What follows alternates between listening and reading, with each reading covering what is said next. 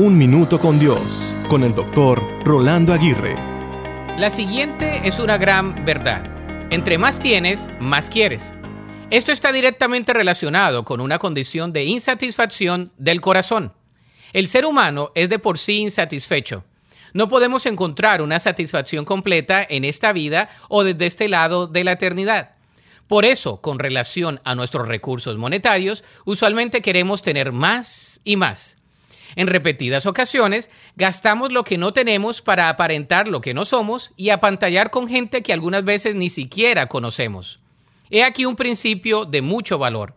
Todo lo que quieres no es todo lo que necesitas. En repetidas ocasiones, lo que queremos no es lo que realmente necesitamos. Todos tenemos deseos y antojos.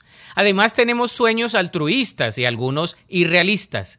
Hay ganancias que son fruto de nuestro trabajo y que son suficientes para cubrir todas nuestras necesidades básicas de alimento, techo y demás. Sin embargo, también hay deseos y caprichos que no necesitamos, pero que queremos tenerlos como si fueran una necesidad.